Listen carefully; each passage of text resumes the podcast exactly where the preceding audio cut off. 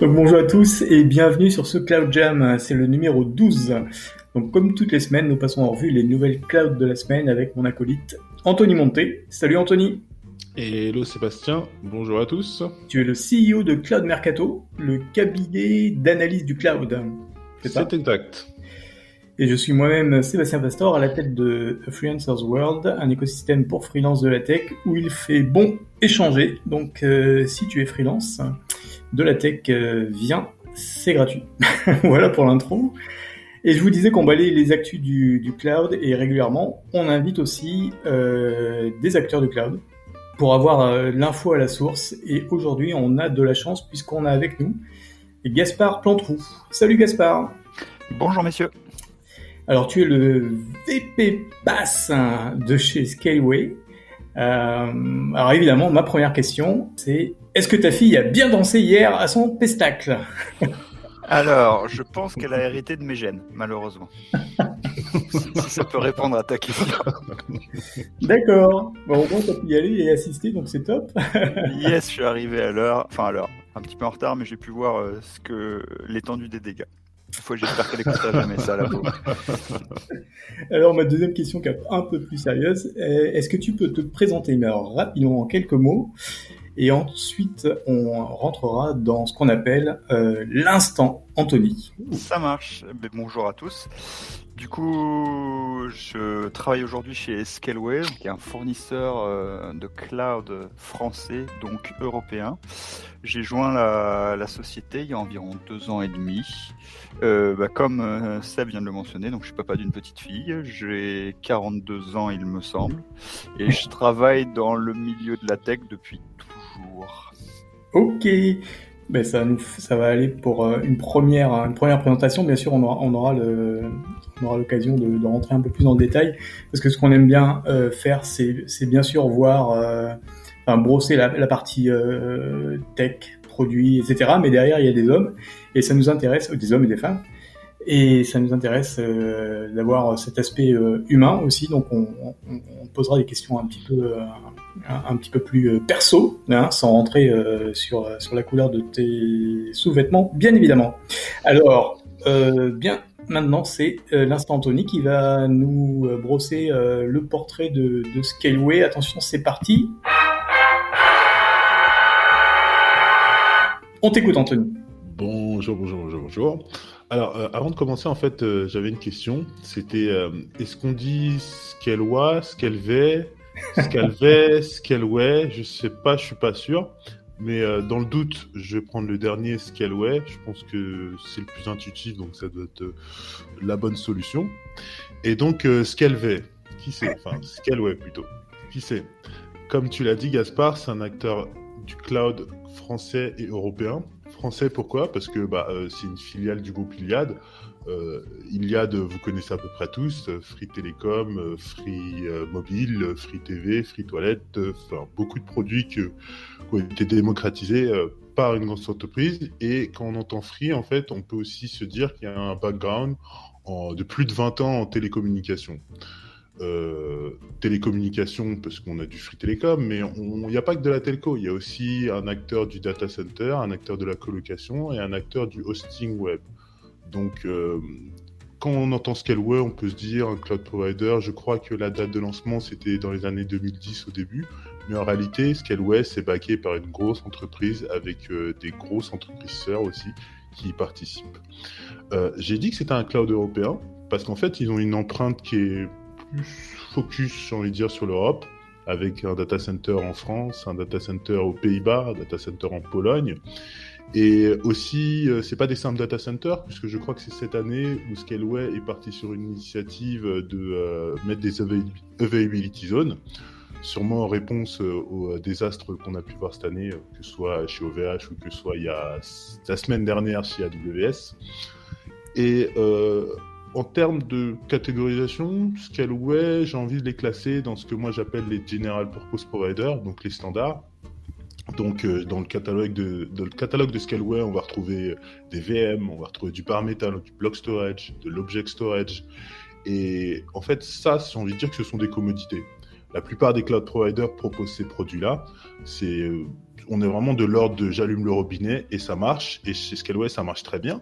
Mais là où Scaleway se fait une différenciation, c'est que euh, ils ont un petit pas en plus dans cette démarche de proposer des commodités avec euh, des databases as a service. On peut voir aussi des produits assez particuliers comme de la gestion de flotte IoT. On peut voir du fonction as a service, du CAS, du FAS, du Kubernetes. Je recommence. On va dire plutôt le FAS, Function as a Service, donc l'équivalent serverless chez AWS. On a du CAS, Container as a Service, donc équivalent de ECS chez AWS. On a du Kubernetes as a Service, équivalent de EKS chez AWS. Et on a aussi un super produit qui s'appelle, si je ne me trompe pas, Cosmos, nous permet de faire du multi-cloud Kubernetes, donc contrôler plusieurs Kubernetes, qui soient chez Scaleway, qui soient on-premise, qui soient chez d'autres clouds. Et euh, cette partie multi-cloud, en fait, ça fait vraiment partie de l'ADN de Scaleway parce que euh, on, a entendu il n'y a pas si longtemps qu'ils ont claqué la porte du super projet de cloud européen qui est Gaia mais en réalité, ils ont claqué la porte tout en ayant leur idée de ce qu'est le multi-cloud et en voulant euh, investir leurs ressources humaines et leurs ressources financières dans leur vision qui est le dans leur vision du multi-cloud. Et euh, je pense que ce produit-là, on va en parler plus tard, mais le produit Cosmos Kubernetes, s'inscrit vraiment dans cette démarche de pas de vendor lock-in, consommer où est-ce que vous êtes, et Scaleway va vous aider à consommer leur cloud ou les autres clouds de toute manière. Parce qu'il n'y a pas qu'une seule solution euh, dans, dans, ce monde qui est le cloud computing. Et ça, c'était un petit profil euh, brossé de Scaleway. Si on doit rentrer dans le prix performance, comme on fait un petit peu d'habitude avec euh, Cloud Mercato, euh, on va pas faire un benchmark euh, exhaustif qui va vous parler d'IOPS, euh, de mégabits par seconde, etc., etc. On va prendre deux exemples chez Scaleway. on va les appeler David et Goliath, si vous voulez d'ailleurs. Tout simplement parce que le premier exemple, ça va être la petite VM qu'ils ont sortie, je crois que c'était en début d'année dernière, qui s'appelait Stardust 1. Et en fait, c'est une toute petite VM, un CPU, un giga de RAM, qui coûte un quart de centime par heure. Donc, euh, si on prend les mêmes specs, généralement chez les autres providers, on est à 1 centime, ou 2 centimes, ou 3 centimes par heure. Là, on est à un quart de centime. Et le prix, donc, euh, bah, c'est le plus bas du marché, il n'y a pas à chercher. Mais quand on fait des tests de performance, on se rend compte que euh, si on prend les VM qui sont équivalentes, Scaleway est dans les premiers. Je crois que le seul qui pouvait tenir tête à cette VM, c'était chez UpCloud, un fournisseur finlandais. Mais sinon, euh, la Stardust propose des très petits prix et euh, des très bonnes performances. Merci au dernier euh, CPU AMD que Scaleway a commandé pour la plupart de leurs VM, j'ai envie de dire. Et le deuxième exemple que je voulais vous montrer, même si je ne peux pas vous le montrer, c'est un podcast, mais c'est ce que j'appellerais le Goliath qui en fait, euh, bah pareil, c'est un bar métal cette fois-ci que Scaleway a sorti l'année dernière, qui s'appelait le Ultimate Bar Metal. Et là, on est sur une grosse bête avec, euh, je crois qu'on avait 418 ou 420, je ne sais plus, euh, CPU sur une unique machine. Donc, on est sur un bar métal, donc à partir de là, on peut imaginer plein d'usages. J'ai 420 CPU, qu'est-ce que je fais avec? Je peux très bien me dire, ah bah j'ai un gros pod Kubernetes où je suis capable de mettre plein de nœuds, plein de conteneurs où euh, je peux réfléchir à faire des applications de finance, où je peux faire moi-même un hyperviseur pour distribuer des VM à mes collègues ou à des clients. Euh, l'usage qu'on entendait le plus souvent à l'époque, c'était pour du SAP, parce que sur SAP, on a souvent besoin d'avoir des grosses machines. Par exemple, si j'ai envie de calculer, je ne sais pas, la paye d'une entreprise de 10 000 employés, souvent on a besoin d'une assez grosse charge de calcul si on veut pas que le calcul dure 8 heures ou 9 heures ou, un jour.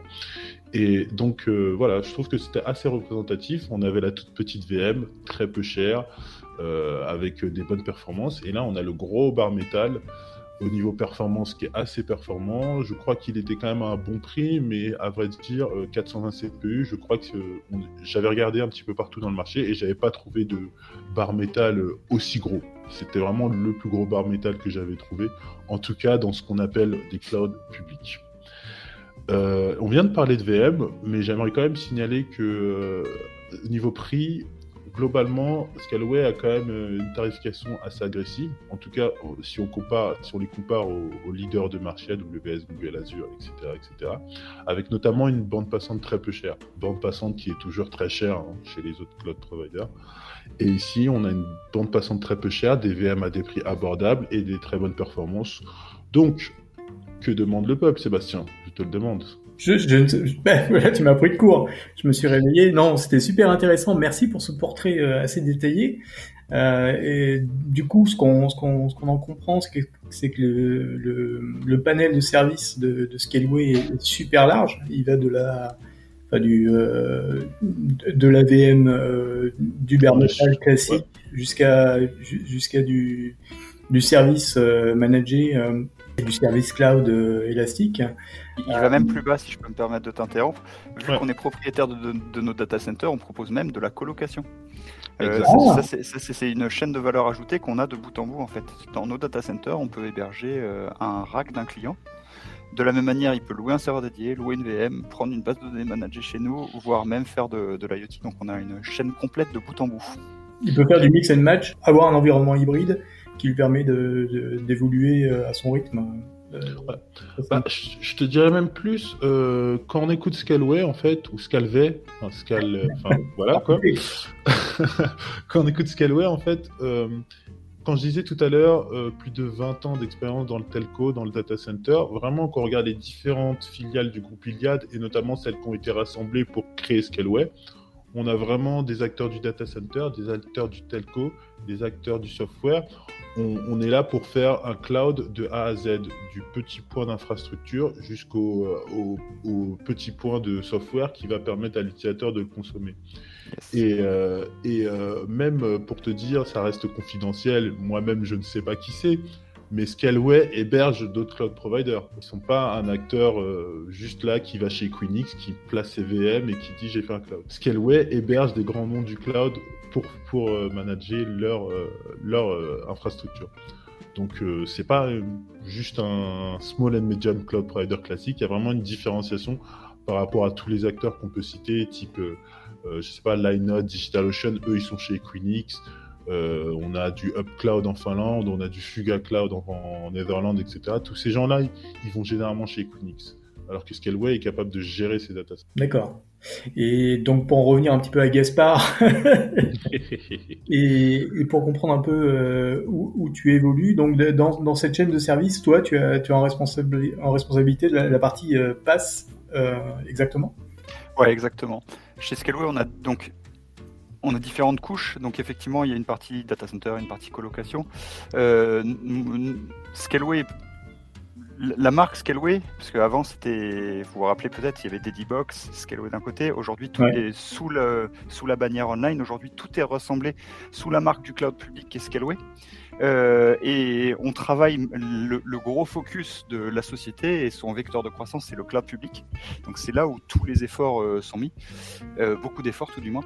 moi, je m'occupe de la section des produits pass, donc qui sont qui virtuellement sont au-dessus des, des, produits d'infrastructure tels qu'Anthony les a mentionnés, les VM, le réseau et le stockage bloc, grosso modo. Et donc moi, je m'occupe des produits, donc des product managers, qui définissent les, services managers qui viennent tourner au-dessus de cette infra pour proposer en fait une, certaine abstraction de l'infrastructure aux, aux, clients. Donc Anthony a cité les bases de données managées, les produits serverless, notre Kubernetes managé, on a quelques produits DI, on a beaucoup de produits en cours de développement et c'est ça qui fait en fait qu'on est en train de faire grossir significativement notre écosystème pour justement pouvoir proposer et s'imposer comme un fournisseur d'écosystème complet et pas juste un fournisseur de VM et de tuyaux. D'ailleurs, une question qui, me survient là tout de suite, c'est euh, le pass se repose sur exactement les mêmes infrastructures euh, euh, que, celles qui sont utilisées pour, par exemple, avoir un serveur dédié, ou alors c'est vraiment une infrastructure complètement à part.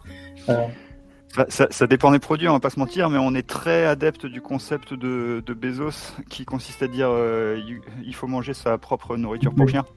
Euh, du coup, si c'est pas bon pour nos, si c'est pas assez bon pour nous, on considère que c'est pas assez bon pour nos clients. Euh, du coup, même s'il y a de la du cloisonnement pour, pour éviter de faire trop de bêtises, on se repose majoritairement sur, sur des briques qui, sont, qui peuvent être utilisées par nos clients. D'accord.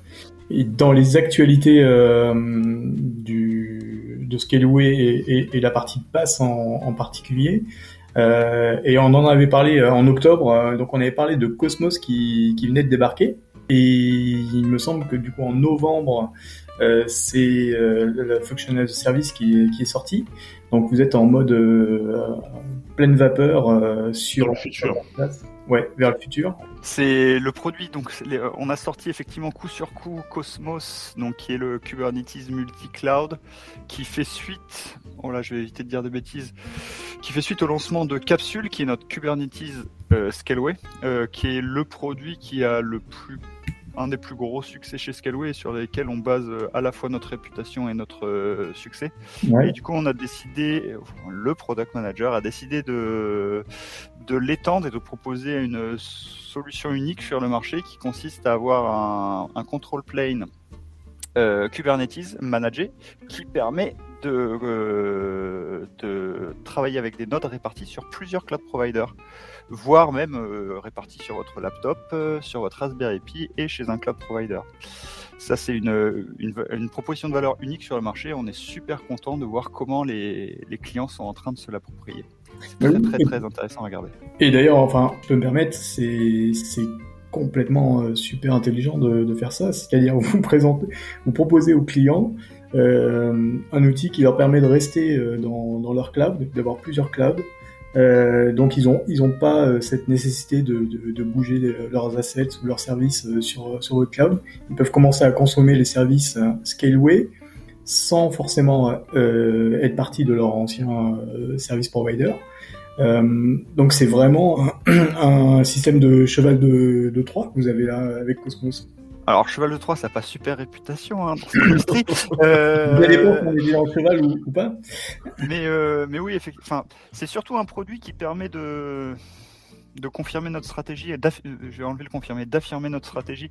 Euh, on est un acteur, même si ça fait 20 ans qu'on est là, comme l'a dit Anthony, et on, ça fait une petite dizaine d'années qu'on est sur le, sur le cloud public, on est quand même un acteur émergent, il y a quand même des gros mastodontes qui sont là, il faut trouver le, différenciant.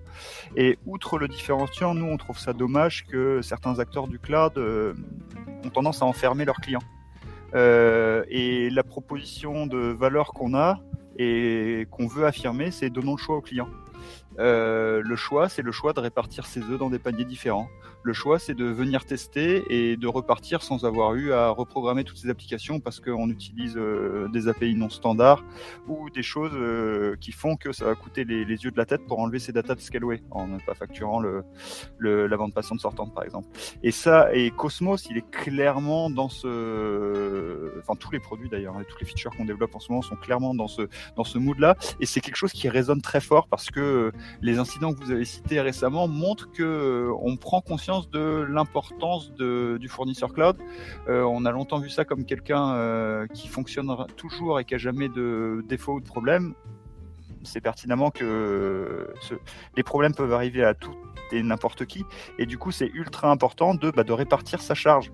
Euh, on avait commencé il y a deux ans avec notre load balancer multi-cloud déjà, qui permet de load balancer sur plusieurs cloud providers. Là, on a Cosmos qui permet de répartir ses nodes Kubernetes entre plusieurs cloud providers ou même sur du on-premise. Hein, vous pouvez faire exactement ce que vous voulez. Euh, on a un produit comme Serverless qui est sorti également, qui est 100% compatible lambda. Donc, c'est-à-dire que si vous voulez venir le tester, bah, vous n'avez pas besoin de tout réécrire. Et si vous voulez repartir, eh ben, vous n'avez pas dépensé de, de temps à, pour le tester. C'est à peu près un support natif euh, de ce que vous aviez déjà chez AWS, par exemple. Et du coup, tous nos produits sont vraiment designés, vraiment réfléchis avec, euh, avec ça en tête. Donner le choix au client, en fait.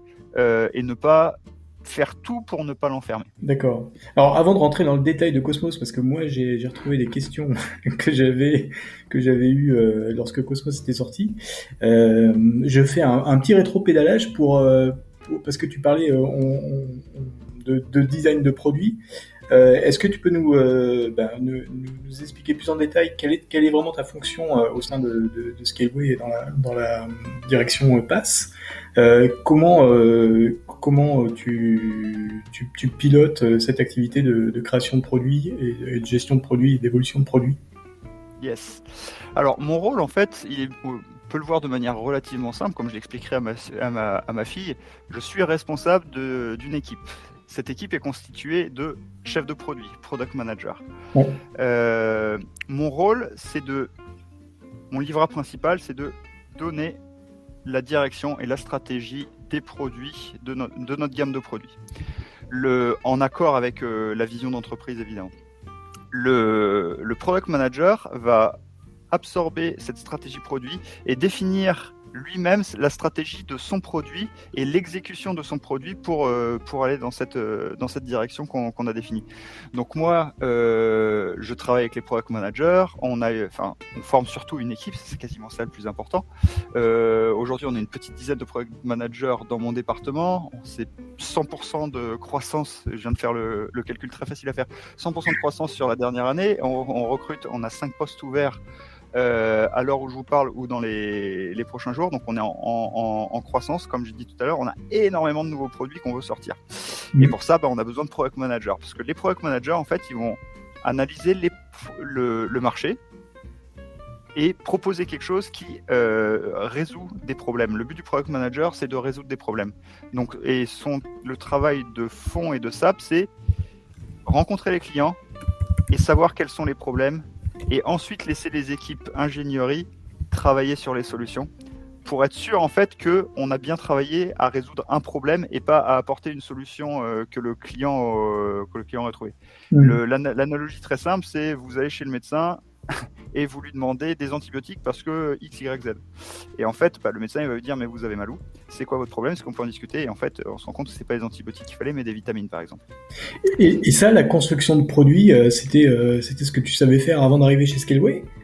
Ouais, moi, moi j'ai donc j'ai rejoint Scaleway en 2019. Euh, avant ça, j'ai été product manager donc chez Lassie, euh, fabricant de, de disques durs, euh, propriété de Seagate, fabricant de enfin de euh, fabricant mondial de disques durs. Mmh. Et euh, j'ai travaillé pendant 4 ans ouais, sur la définition de toute la gamme des, des disques durs euh, Lassie. Euh, donc c'était les disques durs, enfin vous voyez les disques durs orange? Qui êtes dans euh, ouais. vous allez sur un bureau. Voilà, donc ça c'était nos produits. Donc ça va du disque dur orange, le rugged, jusqu'au disque dur avec euh, qu'on appelait les, les, les big, qui contiennent euh, de contrôleurs RAID plus une douzaine de disques durs qui permettent de monter jusqu'à 160 Tera sur euh, sur votre bureau. Et donc mon travail c'était tra justement de travailler avec les clients.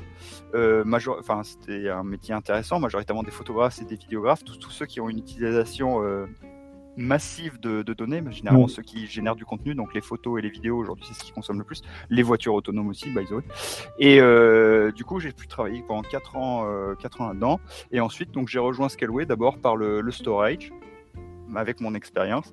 Et ensuite, du coup, je me suis euh, occupé plus largement de la de l'équipe de gestion de produits pour l'écosystème Pass de Scaleway. Ouais. Et donc là, j'imagine qu'il y, y, a des similitudes. C'est euh, dans, dans, la, dans la, définition d'un nouveau produit, il doit y avoir des, des, des étapes euh, assez, euh, assez similaires, que ce soit du hardware ou du software. Mais j'imagine quand même qu'il y a une grosse différence, euh, où, où, il y a, beaucoup de différences avec la construction d'un produit physique et la construction d'un produit euh, soft, quoi, comme un pass. Euh, Est-ce que ça, ça a été un, truc que tu as réussi à, facilement appréhender? Euh, Est-ce que c'est plus dur d'ailleurs? Est-ce que c'est plus facile, plus flexible de développer un produit, un produit pass? J'ai envie de dire c'est différent, c'est ni plus dur ni plus facile. Il y a des il y a des best practices dans le métier de product manager qui peuvent s'appliquer à peu près partout. Par exemple, quand vous faites un produit hardware, vous avez toutes les problématiques de fabrication, de certification, euh, ouais. tout un cycle en V dont vous héritez euh, à cause de, de la fabrication que vous n'avez pas dans le logiciel. Euh, à contrario, euh, la partie plus compliquée, j'ai envie de dire, bah, c'est le comment se projeter dans les dans la résolution des problèmes. Et pour résoudre les problèmes, il faut comprendre euh, les utilisateurs. Et dans le cloud, les utilisateurs, c'est vous, mais c'est pas moi. Moi, je suis pas un développeur. Euh, et les utilisateurs, majoritairement, c'est des développeurs. Et donc, pour faire accoucher des problématiques à un développeur, c'est un vrai travail euh, de compréhension, pouvoir rentrer dans son cerveau. Ce sont des gens très, très poussés techniquement. Ouais. Et c'est pas facile pour euh, n'importe quel product manager de se dire je vais me mettre dans les pompes d'un développeur et je vais comprendre quel est son problème sur son applicatif, quelle est la solution qu'il cherche à résoudre. Euh, je vous citais, moi j'ai travaillé avec des photographes, des vidéastes. Bon, je suis ni photographe ni vidéaste, mais c'est plus simple de se dire euh, il a il a shooté euh, 100 000 photos en une journée et il veut s'assurer qu'elles sont backupées on, comprend. Alors qu'un développeur qui va expliquer non mais j'ai besoin d'une base de données, il faut qu'elle soit redondée. Et là, regardez, je monte mon propre serveur chez moi, mais ça marche pas. Je voudrais quelque chose de hautement disponible, euh, réparti, etc. Ça demande euh, un apprentissage qui est pas négligeable. J'appelle ça la, la, marche du cloud ou, ou la baffe du cloud, qui consiste à dire en fait quand on arrive chez un cloud provider et qu'on ouvre la porte et qu'on regarde qu'est-ce qu'il y a dans le moteur, eh bien il faut un certain temps d'adaptation. Euh, il faut vraiment être bien accroché euh, quand on arrive dans ce genre de boîte. Mhm. J'imagine qu'il y a une, autre différence quand même, c'est cette capacité à, itérer beaucoup plus rapidement sur un produit euh, soft alors ça c'est ouais c'est la magie euh, c'est la magie du logiciel. Quand quand on fait un produit hardware donc on lance des ordres de fabrication par dizaines de milliers. Et une fois que ces produits sont achetés on n'a pas moyen de influer sur euh, sur le produit. On peut pas dire non finalement je vais changer de couleur ou je vais rajouter un bouton là.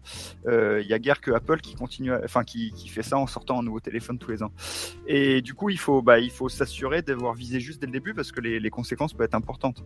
La beauté du logiciel et c'est là la beauté du travail de product manager dans cet environnement logiciel, c'est qu'on donc en amont, on fait un gros travail de, découverte du produit, quel problème que je veux résoudre, on contacte énormément de clients, etc., etc. On sort le produit à un instant T, et en fait, ce travail de questionnement des clients, il est continu. Euh, et la beauté du logiciel, c'est les, mises à jour automatiques. Et, du coup, on peut continuer à mettre à jour le logiciel. On a le droit à l'erreur. Parce qu'en fait, on a pensé un produit pour une certaine raison.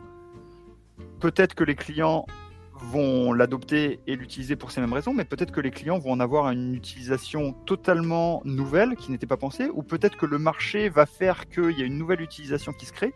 Et la beauté du, logiciel, c'est que ben, on peut continuer à mettre à jour le produit pour satisfaire les clients. Donc on est en cette euh, dans cette recherche continue de feedback client. Donc c'est là littéralement où euh, la notion d'agilité euh, prend toute, sa, puissance.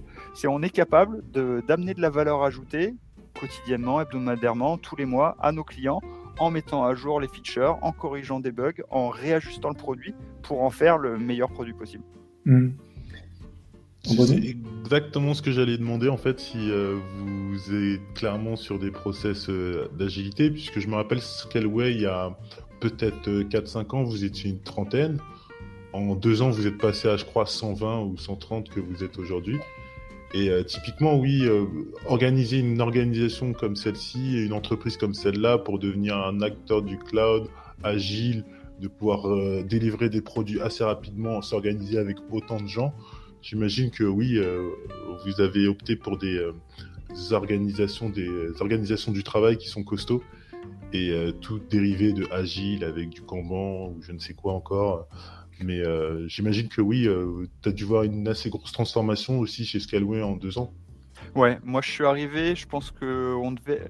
Je suis arrivé, ça... ils étaient passés de 60 à 200 en un an et demi. et là, depuis 2019. J'ai regardé ce matin, on est 430 aujourd'hui. Et on a plus de 100 postes ouverts. Euh, du coup, cette croissance, euh, enfin, c'est euh, pied au plancher. Et on, ça n'arrête pas. Donc oui, effectivement, il faut non seulement le métier, le, l'environnement dans lequel on travaille, donc le cloud, est quelque chose de ultra concurrentiel qui, enfin, ça, ça, bouge tout le temps. Il y a des acteurs qui arrivent, il y a des, il y a des mastodontes qui interviennent.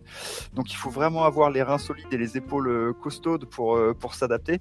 Et dans ce contexte, en plus, nous-mêmes, on accélère en interne. Donc, effectivement, euh, les process, le, les, les, nouveaux visages, tout simplement, euh, les nouveaux segments qui se créent en, en interne, des équipes qui grossissent, qui amènent de la valeur ajoutée quotidiennement, même s'ils sont pas en contact avec le client, ils contribuent à amener cette valeur ajoutée et c'est ça qui fait que c'est si excitant de, travailler chez nous.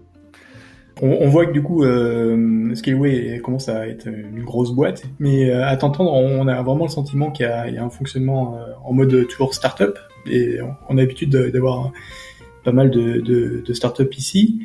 Euh, est-ce que est-ce que c'est vraiment ça encore? Il y a encore un esprit euh, startup et du coup les développements des produits eux-mêmes sont euh, sont dans un fonctionnement assez euh, assez euh, rapide en itération super courte. Ça marche comme ça ou c'est quand même déjà plus plus cadré parce que on est une grosse boîte et faut pas faire des conneries, faut gagner de l'argent et pas trop en perdre. donc de ce point de vue-là, ouais, on est toujours dans cet esprit startup. Le la, la grosse différence que je considère avec une startup, c'est que maintenant on a toutes les personnes, on n'est plus obligé de porter 73 chapeaux différents pour faire avancer les choses. Il y a des gens responsables et responsabilisés et responsabilisants qui sont en poste.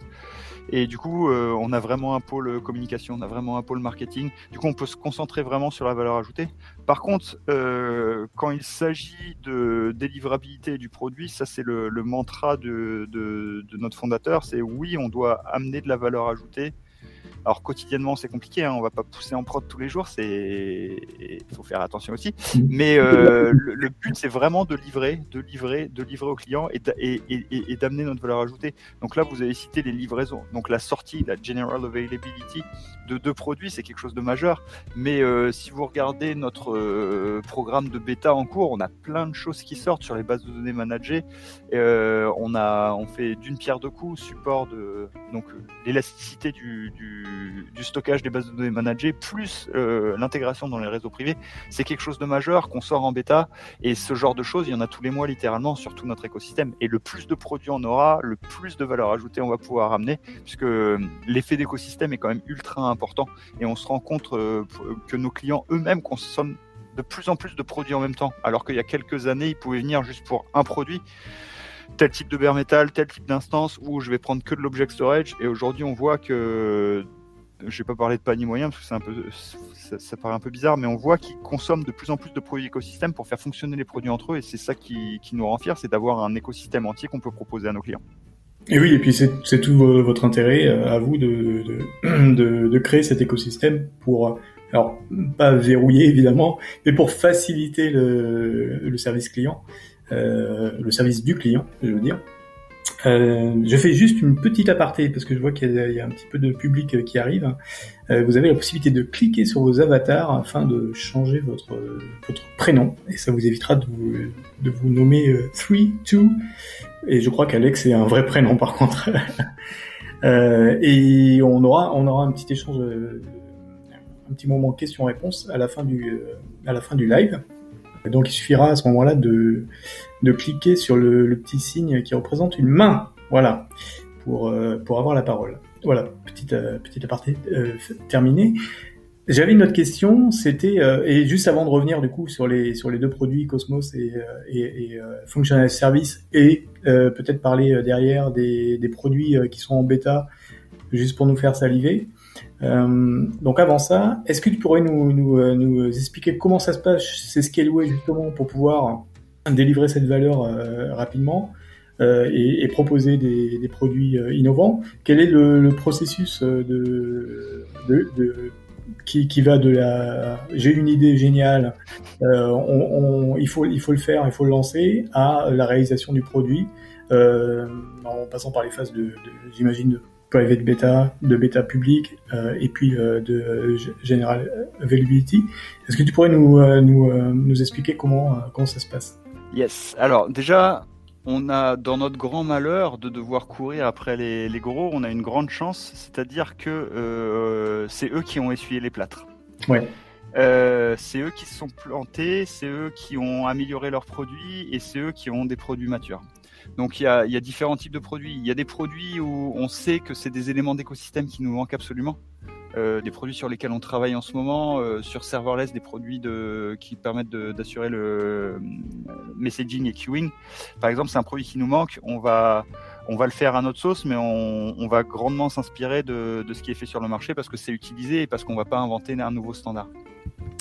Ensuite, sur un produit comme Cosmos, littéralement, donc Kubernetes Manager Multicloud, le, le cheminement, c'est voilà, il y a une idée, donc le product manager commence à avoir cette idée qui peut paraître folle au début. Le but c'est de challenger. Donc on va challenger en tant qu'équipe. Est-ce que ça correspond à une vision globale d'entreprise? Oui, non. Euh, Est-ce que les les c'est déjà fait ailleurs? On va checker la vérifier la la, la, la compétition. On va analyser le marché, regarder ce qui se fait, comment ça se fait.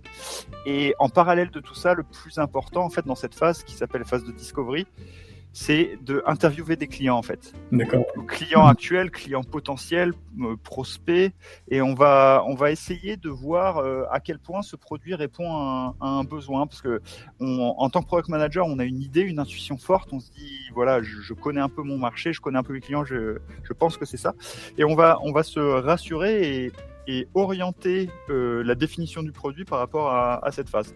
Et, sur cette phase-là, vous avez déjà, vous vous êtes vraiment formaté, vous avez des, process bien définis, des questionnaires euh, déjà ou, des outils euh, qui vous permettent de sonder euh, les, les clients. Euh, comment vous faites? Parce que c'est pas simple justement cette phase de discovery euh, de d'être euh, d'être biaisé. En posant des mauvaises questions, on, on, va avoir des mauvaises réponses et on peut partir sur des mauvaises solutions. Euh, est-ce que est-ce que c'est déjà parce que parce que Scaleway a, a, déjà quand même pas mal d'expérience dans le dans la réalisation de produits? Est-ce que vous avez déjà ces process en place ou c'est à, à, chaque nouvelle idée ben des, des nouveaux process ou une, une, nouvelle façon de faire en fonction des, des personnes qui sont concernées par ce produit? Bah effectivement, grâce à notre expérience, et euh, on parlait d'agilité tout à l'heure, euh, donc chaque, euh, chaque nouvelle discovery euh, apprend des erreurs et, et de ce qui s'est bien fait sur la précédente, donc ça se ça, ça s'auto-alimente. Euh, on a la chance d'avoir une communauté client Exactement. amoureuse. Euh, ultra disponible, donc ce qui nous permet de parler, à, à d'avoir accès à nos clients facilement. Et ça, c'est d'une certaine manière grâce au fait qu'on a, euh, on répond à notre communauté. Les développeurs sont par exemple les personnes qui répondent au Slack Community. Vous avez des problématiques, vous allez avoir un, développeur du produit directement qui potentiellement va vous répondre. Et alors par contre ça littéralement ça apporte un biais parce que quand on questionne que les clients Scaleway, euh, généralement bah, on se rend compte qu'ils ont des, beaucoup de points communs. Et du coup il faut il faut apprendre à aller à sortir de ce cercle aussi pour justement euh, ne pas être biaisé par les réponses de que les clients Scaleway et de regarder ceux qui justement ne sont pas chez Scaleway pour une certaine raison. Euh, donc effectivement, c'est tout ce travail euh, qui est compliqué. Tout, effectivement, euh, savoir poser les, questions, ne pas orienter les, réponses, ça c'est des soft skills qui, qui s'acquièrent au fur et à mesure. On, L'agilité, c'est à propos euh, d'essais et d'échecs. Donc, euh, on laisse les gens se planter, ils apprennent de leurs erreurs, que ce soit des product managers, que ce soit des développeurs, euh, que ce soit dans tous les niveaux. On, est, on a vachement cette culture de, du fail fast, ouais. de se dire, euh, et, et, surtout du, du, du, du, du, mentoring et du coaching plutôt que de faire faire les gens euh, la manière dont on pense qu'ils font. Je, bon, je suis euh, j'ai assez un précepte qui consiste à dire que quand tu tant que tu t'es pas planté, tu comprends pas pourquoi euh, tu fais les choses de la manière dont il faut les faire. Et en, en disant et en dictant aux personnes comment faire les choses, en fait, on les, on les oriente et je pense que c'est l'échec qui est le plus formateur dans, dans, la vie globale. Donc en fait, voilà, on va laisser les, les, les product managers faire les interviews, même s'ils sont juniors, ils vont apprendre de leurs échecs et on va on, ou de leurs erreurs tout simplement. Et au fur et à mesure, ils vont eux-mêmes s'améliorer là-dessus. Mmh. Euh, le, le gros challenge étant de réussir à avoir une audience significative et représentative de, des, clients à qui on veut pousser le, produit littéralement. Oui. Et sur, sur, des produits comme euh, Cosmos, qui est quand même, euh, enfin, qui, n'a pas d'équivalent euh, à ma connaissance ailleurs, ça doit être d'autant plus dur parce que euh, bah parce qu'il n'y a pas de besoin enfin les clients eux-mêmes n'ont pas identifié forcément ce besoin-là. C'est un peu un peu euh, comme Apple quoi. Apple sort euh, avec son iPhone et euh, je pense que si on demande à quelqu'un à, à, cette époque-là ça, ça, te dirait un téléphone où tu aurais des applications et un, Play Store, euh, etc. et tu pourrais faire des trucs et des machins euh, La plupart des gens auraient dit, bah non, euh, je m'en fiche, moi je veux un téléphone pour appeler. Euh, donc j'imagine que pour Cosmos, par, exemple, ça, ça peut-être été un petit peu délicat pour réussir à bien cerner si c'était une bonne idée ou pas. Exactement. C'est différent parce qu'effectivement, ça représente plus un, un, ressenti et une qualité de, de chef de produit. C'est-à-dire, je ressens que ce produit peut avoir un impact. Euh, après, effectivement, euh, si c'est on, va faire le corollaire avec Apple. Euh, pour lancer un HomePod, il y avait un marché, ils se sont plantés, euh, tant pis quoi. Euh, mais ils ont essayé, ils ont dépensé beaucoup d'argent. On n'a pas cette richesse fatalement, mais sur un produit comme Cosmos, ça nous a, on avait la possibilité de pousser ce produit. Ça correspondait à une grosse logique d'entreprise. et aujourd'hui, on est évidemment, on va questionner nos clients, mais ce qui est ultra intéressant, c'est qu'aujourd'hui, on, on voit que ce produit est monte des interrogations chez nos clients. Ils disent Ah, ben on n'y avait pas pensé. On n'a pas de use case équivalent parce que ce produit n'existe pas sur le marché. Mais c'est quand même ultra intéressant. Et, effectivement, en, amont de préparation du produit, le chef de produit, bah, la phase de discovery a été différente parce que les, à part, à part avoir un feedback, ce serait intéressant, ça, ça vous conforte pas dans une direction ou une autre. Donc, il faut avoir Là, c'est là où on remarque la seniorité des, chefs de produit. Avoir confiance dans son intuition, savoir l'inscrire dans une vision et une stratégie globale, qui est mmh. ici pour Cosmos le multi-cloud, euh, c'est là où c'est effectivement une approche différente de d'autres produits, littéralement. En petite parenthèse, du coup, ça donne vraiment envie de bosser en tant que product manager euh, chez Scaleway. Donc, tu, tu disais que vous recrutez actuellement combien de personnes euh, pour la partie euh, product manager?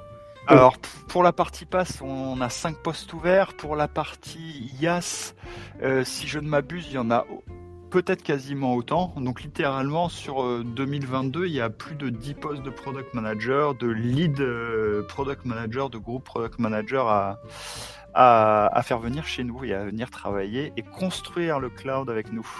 Hmm, d'accord, bah voilà, le, message est passé. Peut-être que dans l'audience, ah bah tiens, hop, tu vois, plus, plus tu parles de, de postes ouverts, plus il y a des gens qui arrivent. Hein, donc... Euh. et, et, on parle de product manager, mais le, donc les product managers, grosso modo, tu parlais de, process tout à l'heure. Ce qui est important, c'est que le product manager, il est intégré à une équipe de développement d'une certaine manière. Il drive des développements, donc il, est, il participe au quotidien. Il travaille avec des développeurs, des équipes de 4 à 8 personnes. Et quand je vous parle de 10 postes de product manager, donc vous multipliez par 4 à 8 et vous avez autant de postes de développeurs qui sont ouverts chez nous, par exemple. oui. Il faut pas. Il y, a, vraiment de quoi, de quoi faire aujourd'hui. D'ailleurs, ce qui m'amène à, cette question, euh, créer un, produit, euh, bon, logiciel, euh, d'une manière générale, c'est pas forcément simple, mais ça, ça, se gère. Un produit passe, du coup, c'est plus compliqué, j'imagine, parce qu'il y a, y a, des, y a des, une dimension hard, forcément, quelque part, et réseau aussi. c'est quand même beaucoup plus dur, non, que, que, que, que notre produit. Alors oui et non. Euh... Non, non, Aujourd'hui, bah, en fait, la, dimension hardware chez Scaleway, elle est plus sur les produits d'infrastructure. Quel type d'hyperviseur, quel type de serveur pour amener quelle solution de stockage. Euh, les, produits pass, mis à part Object Storage qui repose sur son propre cluster, euh, les produits pass, comme on disait tout à l'heure, ils réutilisent des briques déjà disponibles en interne. Donc en fait, on peut faire abstraction littéralement de de cette notion hardware sur certains produits, pas d'autres. C'est pas toujours le cas, mais c'est quand même majoritairement ça. Les profils sont moins hardware chez PAS qu'ils ne le sont chez IAS, par exemple. On doit choisir quel type de GPU on va mettre sur le marché ou le choix, un, peu, un potentiel choix cornélien entre AMD et, Intel, par exemple. Ouais, ouais, ouais. Donc vous vous reposez sur des API, etc., qui sont déjà disponibles et qui vont faciliter les, les choses, j'imagine. Yes. Yes. Alors on revient. Euh, est-ce qu'on peut parler un peu plus dans le détail de Cosmos? Parce que moi, j'avais la, la, fois où Anthony nous avait remonté cette news, on avait lu le, ben, la news en anglais, donc peut-être qu'on était pas très pas très réveillé ni, pas très bon en anglais. Enfin, Anthony est, est excellent en anglais. Ce qu'elle fait. Ce qu'elle fait. Et alors, moi, ce que j'avais pas, j'étais pas sûr d'avoir bien compris si, euh, alors, si ça faisait par exemple du, du persistent volume euh, en, multi-cloud. Si l'auto-healing était vraiment euh, multi-cloud aussi, alors euh, c'est ton instant vérité. Gaspard, on t'écoute. Comment, comment ça marche en fait? Si, tu avais, si à présenter Cosmos. Comment je présenterais bah, Déjà, oui, du coup, comment je présenterais Cosmos? Déjà, il faut connaître Kubernetes pour pouvoir parler de Cosmos. Donc, je, vais partir du précepte, j'espère que tout le monde connaît, sinon ça pourrait être très très long de parler de Kubernetes. non, ça devrait le faire. On, pense qu'on connaît Kubernetes jusqu'au moment où on commence à soulever les différentes couches et qu'on se rend compte que qu'on découvre des nouveaux continents à chaque fois. Cosmos, donc déjà, c'est un Kubernetes manager. Donc on, on héberge le control plane, on s'occupe de sa haute disponibilité. Euh, en donc ça c'est. Donc c'est hébergé chez Scaleway. Donc le, chez Scaleway, ouais, exactement. Le, le... control plane est hébergé chez Scaleway. D'accord. C'est le, le, même control plane grosso modo que pour euh, capsule. La, la, différence majeure, c'est quand capsule vous autorise à utiliser des nodes Scaleway euh, uniquement, déployer vos pods sur les nodes Scaleway. Cosmos vous, vous autorise à avoir des nodes Scaleway et des nodes externes. Ces nodes externes peuvent être chez un cloud provider, sur du bare metal, sur votre laptop, sur votre Raspberry Pi, n'importe où. La, toute euh, l'élasticité, la scalabilité et euh, la illibility, je ne sais même pas comment dire, la réparabilité euh, des nodes et des pods n'est effective que chez Scaleway, puisque c'est là où on est maître des ressources. Euh, on ne va pas réparer un node qui est chez AWS par exemple, parce qu'on n'a pas, on ne peut pas décemment demander les credentials AWS d'un client pour aller spawn des nodes à sa place. Donc effectivement, le, le principe de Cosmos dans sa première itération, c'est de dire l'élasticité se fait chez Scaleway et vous pouvez vous-même gérer, si vous le souhaitez, si vous avez une un, des connaissances Kubernetes suffisantes, gérer vous-même cette élasticité euh, chez les autres cloud providers ou en tout cas sur les autres nœuds. Donc effectivement, par rapport à ta question, l'auto-healing, la gestion des persistent volumes, tout ça se, génère automatiquement et automagiquement euh, chez Scaleway. En ce qui concerne les autres cloud providers, c'est un node un peu plus statique du point de vue euh, du control plane Cosmos. D'accord, et ça c'est quelque chose qui est dans la roadmap pour, euh, pour pouvoir l'incorporer au, à Cosmos ou c'est définitivement. Le produit, on vient de le ah. lancer. Comme, comme, comme je disais, les clients, c'est les clients qui vont en faire. C'est les clients qui ont la vérité de toute façon. Euh, donc c'est les clients qui vont en faire ce qu'ils veulent. Donc on, voit un gros intérêt pour le produit, énormément de tests qui sont faits, euh, qui sont faits. Donc c'est un, un, un, gros succès. Euh, pas encore de production significative, c'est tout à fait normal euh, dans cette première phase. Les gens veulent d'abord aller renifler, sentir de quoi le produit est capable, et, les gens sont en, fait en train de créer le use case qui va autour du produit. Et donc dans le travail de product management, là c'est un accompagnement et une oreille très attentive. De, se dire, bah, est-ce qu'ils comprennent ce qu'on a voulu faire? Nous apprennent des choses. Et littéralement, euh, ce que tu viens de citer, c'est des choses potentielles. Après, on va pas se mentir, ça devient de plus en plus complexe à développer quand on fait ce genre de choses. Euh, mais clairement, c'est dans nos, dans, nos dans nos intentions euh, à un certain moment. Même si aujourd'hui, pour pas vous mentir, les prochaines grosses étapes pour euh, et les gros besoins pour euh, pour notre Kubernetes Manager, euh, ils sont plus orientés autour de capsules, donc en outils internes, autour de l'intégration dans les réseaux privés, donc pour amener un peu plus de sécurité sur le produit pouvoir communiquer de manière, euh, enfin sans passer par Internet avec euh, une base de données ou, euh, ou autre. donc il y a l'intégration dans les réseaux privés et un, un, point qui est souvent demandé sur lequel on a commencé à travailler et qui va être livré en 2022, c'est d'avoir un, un produit qui permet du du many, donc de pouvoir euh, un, un, file system as a service qui permet d'avoir un endroit centralisé où on va pouvoir écrire des données, sachant qu'aujourd'hui donc le, le block storage qui est attaché sur les nodes est par essence euh, euh, on peut écrire qu'à un seul dessus à la fois. D'accord. Et ça, c'est les deux gros points euh, remontés par nos clients sur lesquels on travaille très fortement. Euh, donc, c'est le, effectivement l'intégration dans les réseaux privés et le, on appelle ça NFS, le produit de File System as a Service. Ouais, pour, aller autour de, de capsules et de Cosmos. Donc c'est ça qui va d'abord arriver, euh, histoire de consolider euh, les, les, fonctions de base finalement, enfin en tout cas des fonctions euh, premières.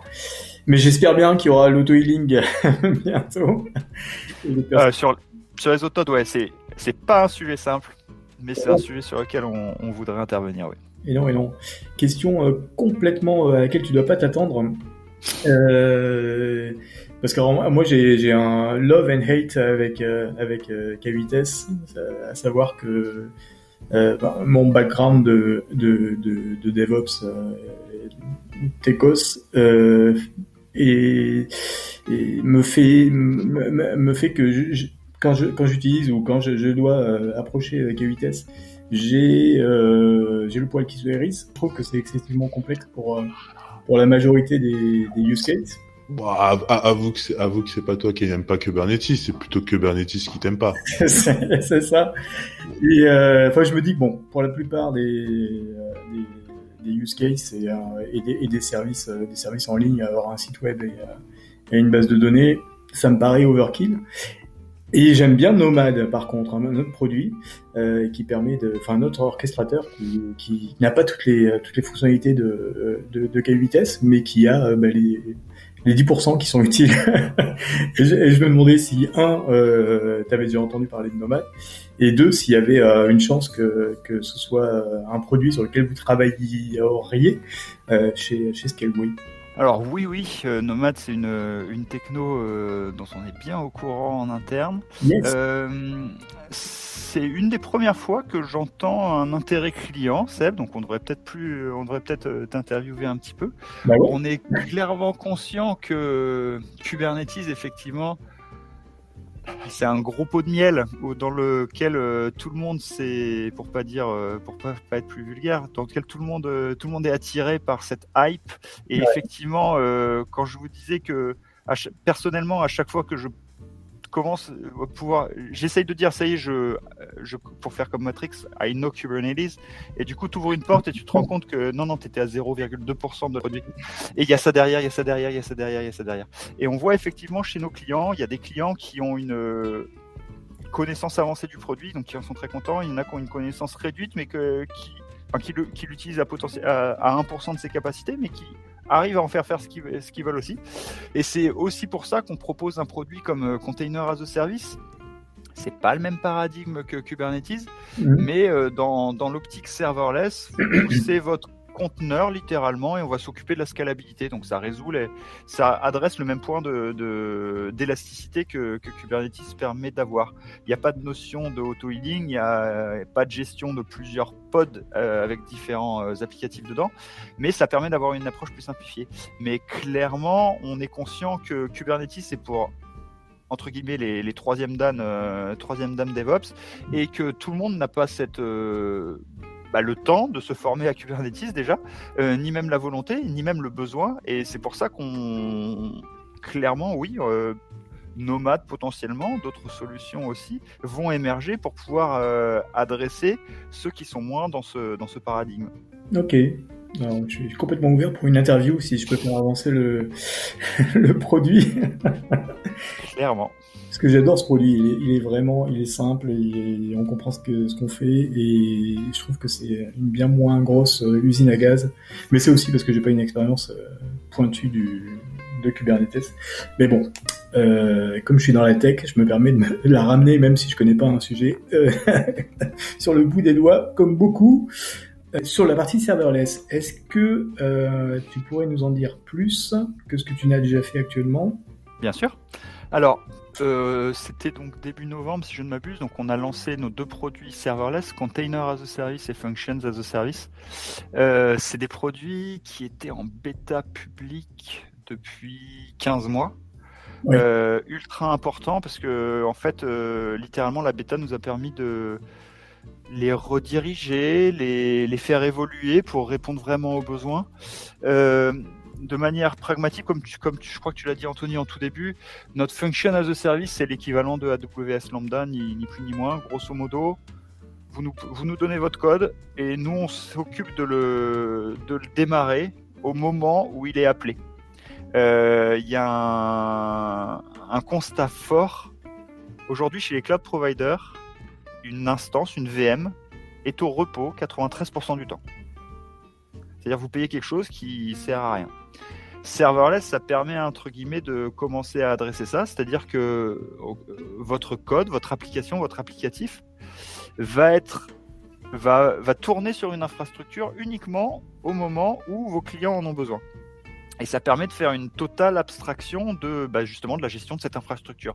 Est-ce que je dois redémarrer une VM Est-ce que je dois rajouter de la RAM? Est-ce que je dois prendre plus de cœur?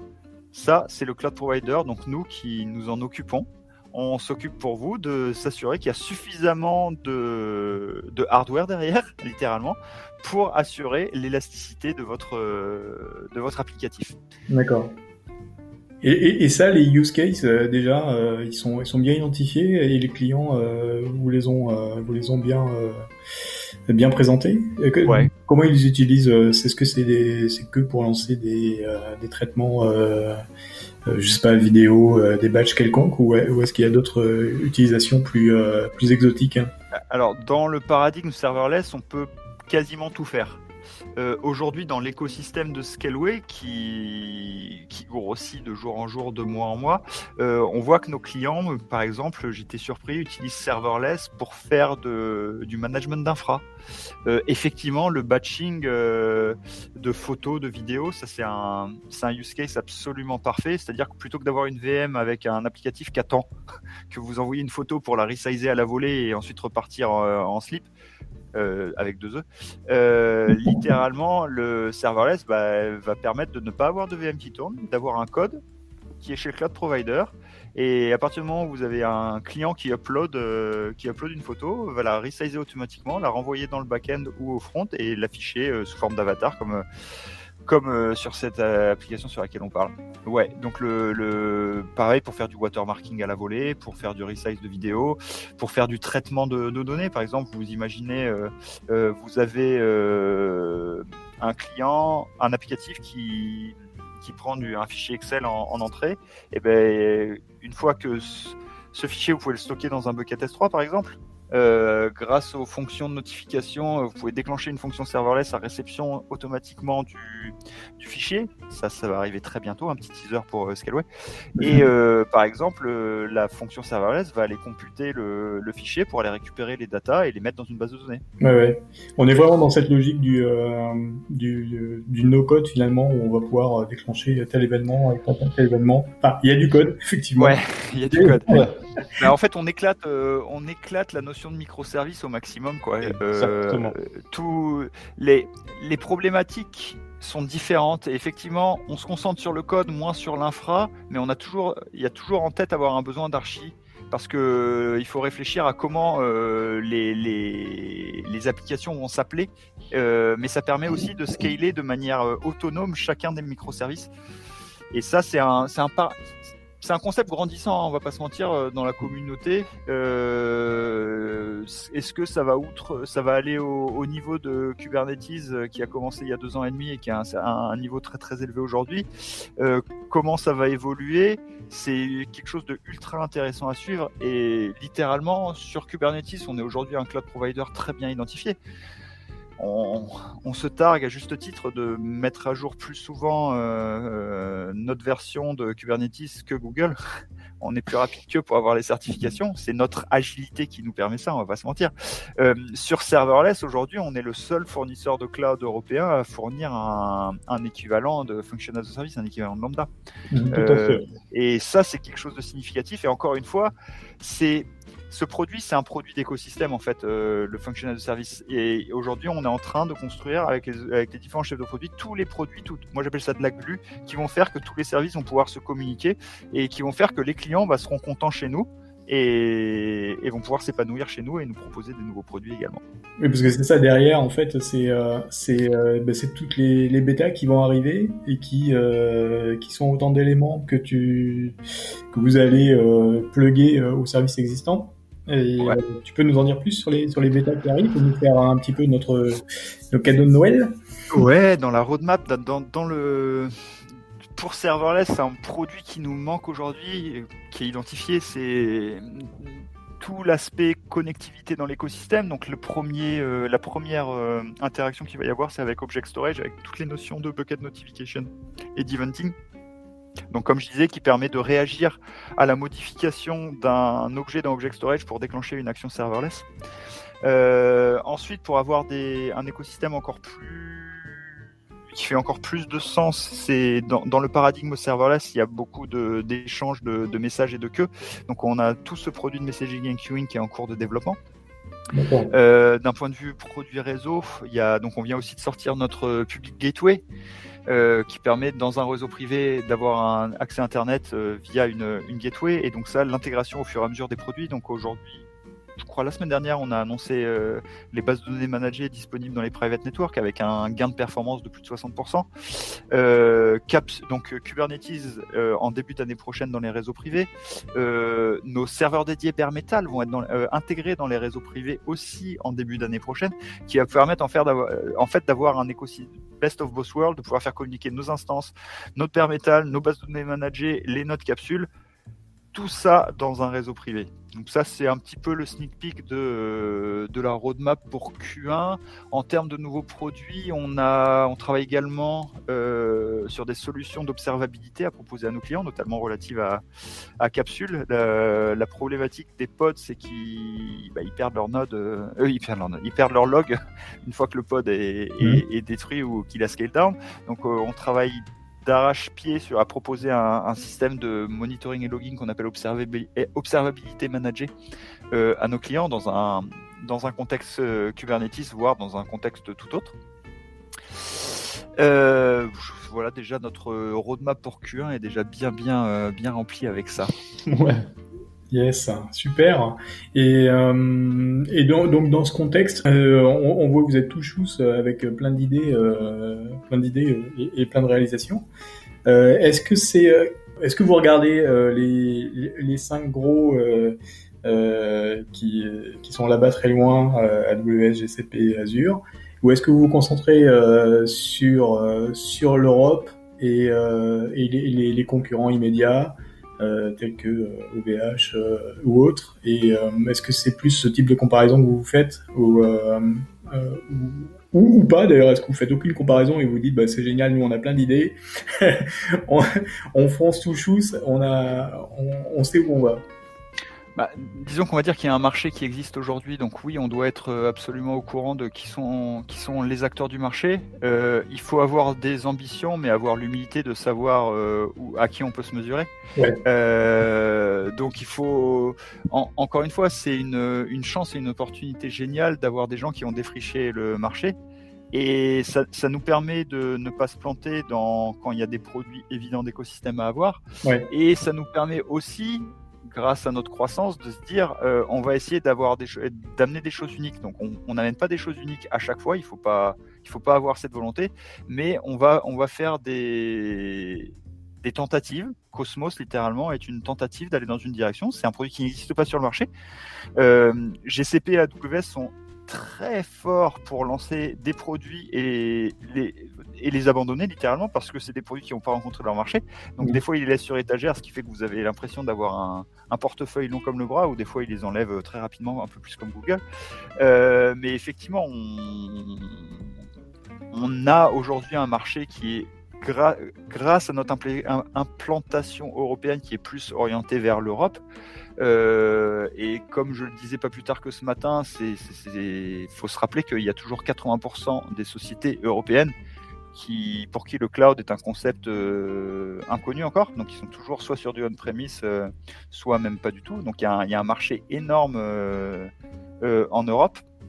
Euh, et fatalement, les Américains sont tout aussi conservateurs que nous on peut l'être, c'est-à-dire qu'ils vont aussi favoriser des acteurs américains quand ce sont des sociétés américaines. Oui, bien sûr. Donc voilà.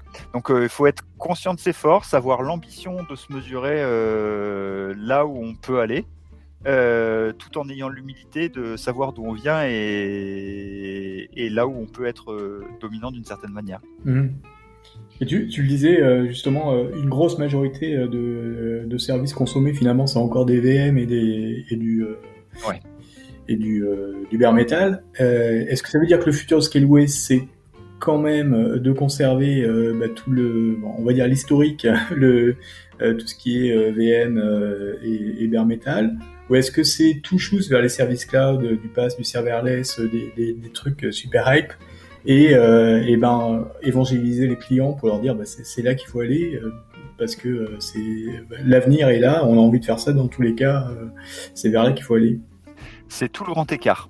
Euh, la croissance, le marché, l'histoire, euh, tout focus vers le cloud public. Donc il y a 2018, si je m'abuse, c'est là où 2017 voire, c'est là où la direction a décidé de dire, c'est le, le, pivot de Scaleway, on va basculer des serveurs dédiés vers le cloud public. Donc c'est là où on a investi énormément, humainement, financièrement, pour pouvoir proposer et être considéré comme un, un, un acteur cloud public reconnu. Néanmoins, il faut pas se mentir, si 80% des sociétés sont toujours pas dans le cloud, euh, c'est pas en leur disant allez dans le cloud qu'ils vont y aller. Donc du coup, il ne faut surtout pas se fermer de notre base de clients, il faut euh, existantes qui sont pas dans, enfin qui, qui, restent sur du dédié, mais il faut plutôt comprendre pourquoi ils ne sont pas allés dans le cloud. Euh, le gros travail de 2022 et ce qui va être, enfin les, gros, les, premiers milestones 2022, c'est justement une meilleure intégration de des serveurs dédiés mhm. dans l'écosystème cloud. En fait, avoir avec un, serveur dédié que vous payez à l'heure ou au mois, by the way, euh, avoir en fait une utilisation qui se rapproche d'une utilisation cloud et d'avoir en fait de profiter de tout l'écosystème. C'est ça le, les, les, gros prochains points du début de l'année. Ouais, ça va être le gros challenge pour pouvoir ramener euh, finalement euh, ramener une grosse masse vers les vers les produits as du cloud. du cloud, ouais. Anthony, j'ai pas mal euh, monopolisé encore la, parole. Est-ce que tu as, tu veux rebondir ah bah, bah, bah, bah, non, bah voilà. Euh, maintenant, j'ai plus de questions. Voilà. Ah Parce que le, temps file et normalement on aurait dû terminer depuis longtemps. Est-ce que je m'adresse au public, euh, Alex, Sri et Mu Est-ce que vous avez des questions? Ce serait le moment. Et pour, pour, pour, pour, nous signifier que vous avez une question, c'est pas la peine de bouger la main, il faut cliquer sur le, petit bouton. Voilà, si vous n'avez pas de questions, c'est pas grave. Vous pouvez aussi envoyer des petits cœurs en appuyant sur le. Voilà. voilà. Ah, ben merci pour les petits cœurs. Ah, j'ai jamais le temps de prendre de photos. Ah, bougez pas. Non, mais trop tard, j'aurai pas le temps. Je le ferai la prochaine fois. Si j'avais une dernière question, bien sûr, j'avais une dernière question euh, pour toi, Gaspard. Euh, Anthony est allé au Web Summit euh, au Portugal cet été. Il est revenu avec des goodies de Scaleway. Et on se posait la question, comment ça se fait que les goodies de Scaleway euh, cette année étaient des chaussettes Tout à fait. Il faut que je réponde à cette question. Euh, comment ça se fait que les goodies Scaleway étaient des chaussettes? Parce qu'on a toujours besoin d'une bonne paire de chaussettes. Et eh ben voilà, tu vois Anthony, c'était simple. c'est ça. Non mais j'ai ma réponse et euh, du coup, la, la, grande phrase de Scaleway, c'est le cloud qui fait sens, cloud that makes sense. Et là du coup, bah mes chaussettes font sens tout de suite là en fait je, les comprends, je sais pourquoi je les ai et je sais pourquoi je vais les porter. Merci Gaspard. Je t'en prie.